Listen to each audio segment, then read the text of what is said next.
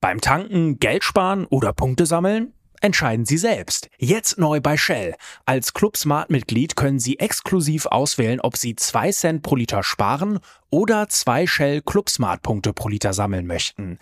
Gilt nur bei Tankungen von Shell Fuel Safe Kraftstoffen, Benzin und Diesel an allen teilnehmenden Shell Stationen in Deutschland. Ganz einfach die Shell App laden und registrieren. Die Standardeinstellung ist Punkte sammeln, die Wahleinstellung ist der Rabatt. Tankkartenkunden erhalten immer Punkte. Mehr Informationen auf shell.de slash Rabatte minus erhalten. Das Bild News Update. Es ist Donnerstag, der 7. Dezember und das sind die Bild Topmeldungen.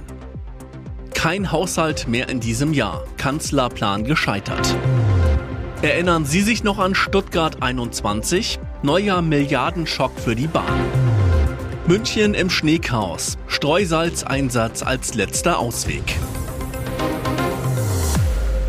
Autsch. Der Kanzlerplan, noch in diesem Jahr einen Haushalt für 2024 zu verabschieden, ist gescheitert. Das Finanzdesaster zieht sich in das neue Jahr.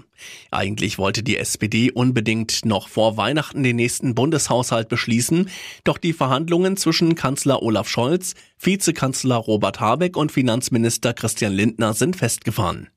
Die drei Ampelmänner können sich trotz stundenlanger Geheimverhandlungen nicht darauf einigen, wie das Haushaltsloch nach dem Urteil des Bundesverfassungsgerichts gestopft werden soll. Jetzt das bittere Eingeständnis vor den eigenen Abgeordneten, dass es nichts mehr wird mit dem Haushalt bis Weihnachten. Die erste parlamentarische Geschäftsführerin der SPD-Fraktion Katja Mast informierte Abgeordnete in einer vertraulichen Handynachricht. Fraktionsmanagerin Mast schreibt, obwohl wir von unserer Seite alles dafür getan haben, kann der Haushalt für das Jahr 2024 nicht mehr rechtzeitig in diesem Jahr beschlossen werden. Heißt, die Regierung startet ins neue Jahr ohne gültigen Haushalt, nur die Pflichtausgaben des Staates von Gehältern über Rente bis zum Bürgergeld werden automatisch erfüllt. Alle anderen Ausgabenwünsche müssen die Ministerien Lindner auf den Tisch legen. Die Bahn hat sich bei den Kosten für das umstrittene Bahnhofsprojekt Stuttgart 21 noch übler verrechnet als bekannt. Das Projekt verteuert sich nach Informationen der Nachrichtenagentur Reuters um weitere 1,8 Milliarden Euro auf nun rund 11 Milliarden Euro.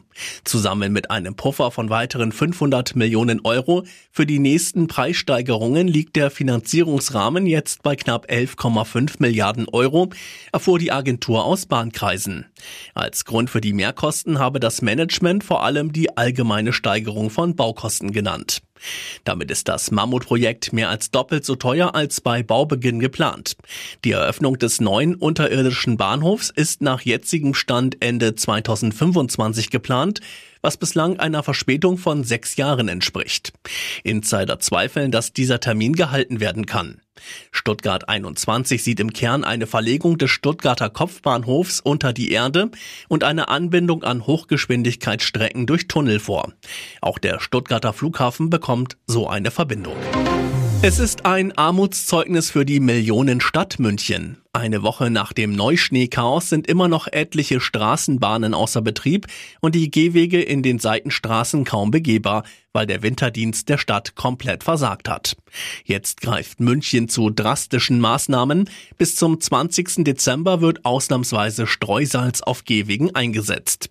Nur ein Salzen der Eisflächen in der jetzigen Situation mit den tiefen nächtlichen Temperaturen ist wirkungsvoll, so Oberbürgermeister Dieter Reiter am Donnerstag. Innerhalb des mittleren Rings und im Zentrum von Pasing wird die Stadt auch Gehwege und Nebenstraßen salzen, um sie so schnell wie möglich vom Eis zu befreien. Außerhalb dieser Zonen dürfen Anwohner ebenfalls ausnahmsweise Salz streuen, obwohl sonst nur Split erlaubt ist. Reiter gibt zu, dass Streusalz ökologische Nachteile hat, aber die aktuelle Gefahrenlage erfordert eine befristete Ausnahme. Nur Split zu streuen reicht derzeit einfach nicht aus, um die Sicherheit der Menschen, die zu Fuß unterwegs sind, zu gewährleisten. Der Europäische Gerichtshof hat die deutsche Schufa abgestraft. Ihr Bonitätsscore ist nur unter bestimmten Voraussetzungen zulässig, nämlich dann, wenn letztlich ein Mensch eine Entscheidung über Kredite oder Verträge trifft. Auch möglich, wenn der Schufa-Score nicht maßgeblich zu einer automatisierten Entscheidung führt. Bild beantwortet die wichtigsten Fragen.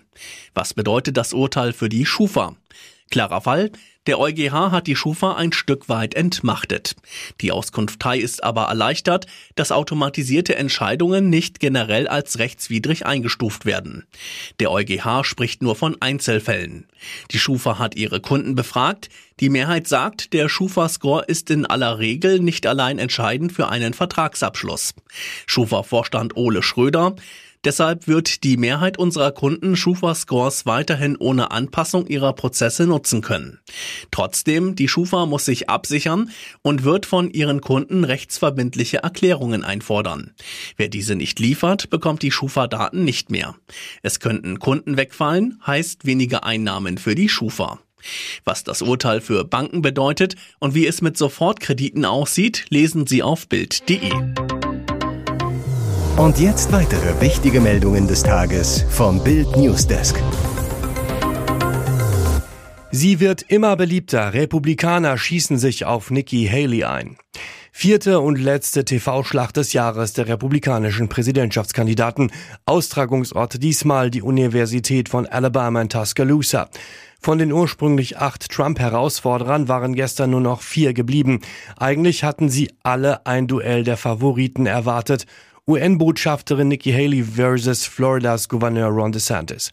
Doch es kam anders.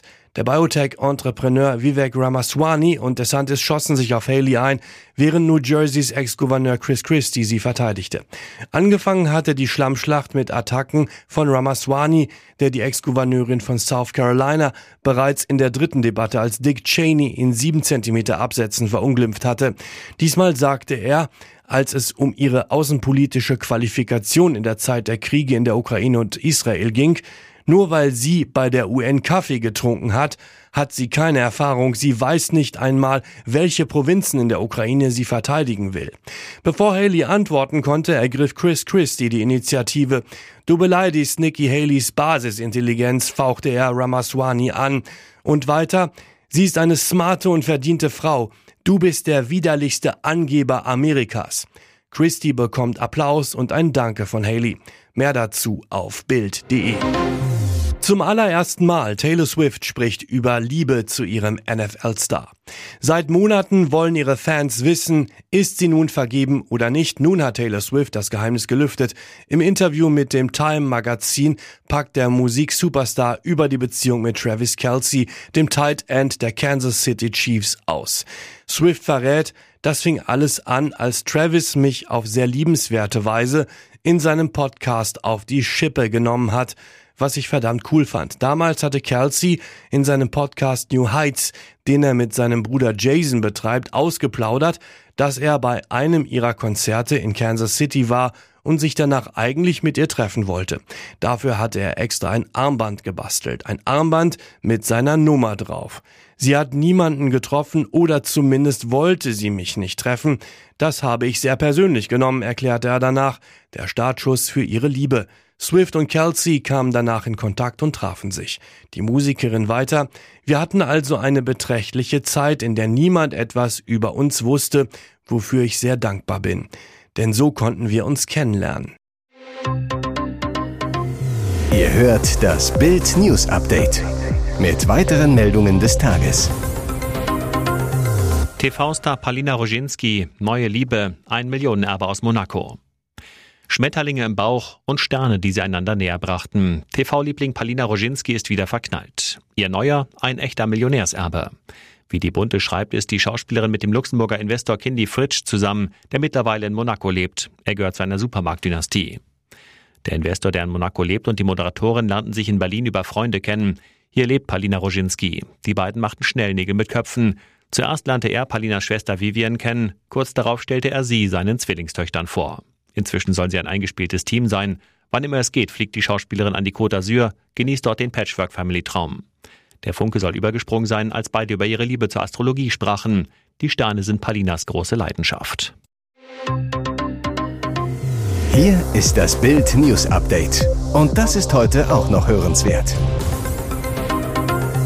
Bild berichtete über die katastrophalen Ergebnisse der PISA-Studie in Mathematik, in der Lesekompetenz und bei Naturwissenschaften. Die Werte fallen so niedrig aus wie seit Beginn der Tests im Jahr 2000, so PISA-Experte Francesco Avisati. In Bild sprechen jetzt die, die wirklich Ahnung haben, unsere Lehrer. Seit 15 Jahren unterrichtet Birgit Ebel Deutsch und Geschichte an einer Gesamtschule in Herford in NRW. Sie sagt, manche Schüler können nicht richtig schreiben oder lesen. In manchen Kursen der neunten Klasse kann ich nur mit dem Stoff der fünften Klasse unterrichten. Wenn wir uns nur an den Schwächsten orientieren, tue ich denen, die gut sind, keinen Gefallen. Ein Lehrer aus Bochum sagt außerdem, das System Grundschule steht kurz vor dem Kollaps. Warum? Aufgrund des Lehrermangels arbeiten wir an der Belastungsgrenze. Es gibt zu wenige Pädagogen für zu volle Klassen. Schwache Schüler können nicht individuell gefördert werden. Kinder sind nicht mehr in der Lage, sich zu konzentrieren. Ein anderer meint, ich war Lehrer an einer Realschule in Baden-Württemberg für Deutsch, Geografie und Kunst. Nachdem mein Arbeitsvertrag ausgelaufen ist, arbeite ich nun in der freien Wirtschaft, da ich alternativ wieder nur einen Jahresvertrag bekommen hätte. Dafür hätte ich aber in eine sehr ländliche Gegend, 130 Kilometer von meinem jetzigen Lebensmittelpunkt ziehen müssen. Das wollte ich nicht. Weitere Meinungen gibt es auf Bild.de. Fünf Jahre sitzt ein Beamter zu Hause und bekommt keinerlei Aufgaben zu erledigen, dafür aber volles Gehalt. Insgesamt 350.000 Euro, also pro Jahr 70.000.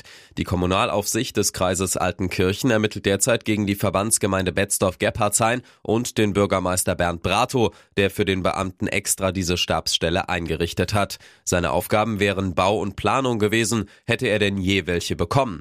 Laut Kommunalaufsicht, so berichten die Siegener Zeitung und der SWR, war der Beamte fünf Jahre im Homeoffice. Die Kommunalaufsicht befragt derzeit Mitarbeiter der Verwaltung und den Bürgermeister. Es stehen wohl drei Möglichkeiten im Raum. Bei dem Beamten könnte es sich um einen treuen Mitarbeiter handeln, der mit einem gut bezahlten Posten ohne Aufgaben belohnt wurde. Es könnte auch ein abgeschobener, in Ungnade gefallener Mitarbeiter sein, den man aufgabenlos in einem Raum sitzen lässt und damit abstrafen will. Diese Räume, ob im Büro oder im Homeoffice, heißen in Verwaltungskreisen spöttisch Sterbezimmer. Oder man könnte den Mitarbeiter schlichtweg im Homeoffice vergessen haben. Bei den ersten beiden Fällen gerät besonders Bürgermeister Brato ins Visier, denn er hat den Mitarbeiter auf diese Stelle gesetzt. Der Fall flog nur durch eine routinemäßige Prüfung der Verbandsgemeinde auf. Die hat es an die höhere Kommunalaufsicht weitergegeben, die sofort die Ermittlungen eingeleitet hat. Erste Ergebnisse sollen im Januar vorliegen. Sollte der Bürgermeister für den finanziellen Schaden verantwortlich gemacht werden, muss er laut Kommunalaufsicht die 350.000 Euro an die Verbandsgemeinde bezahlen.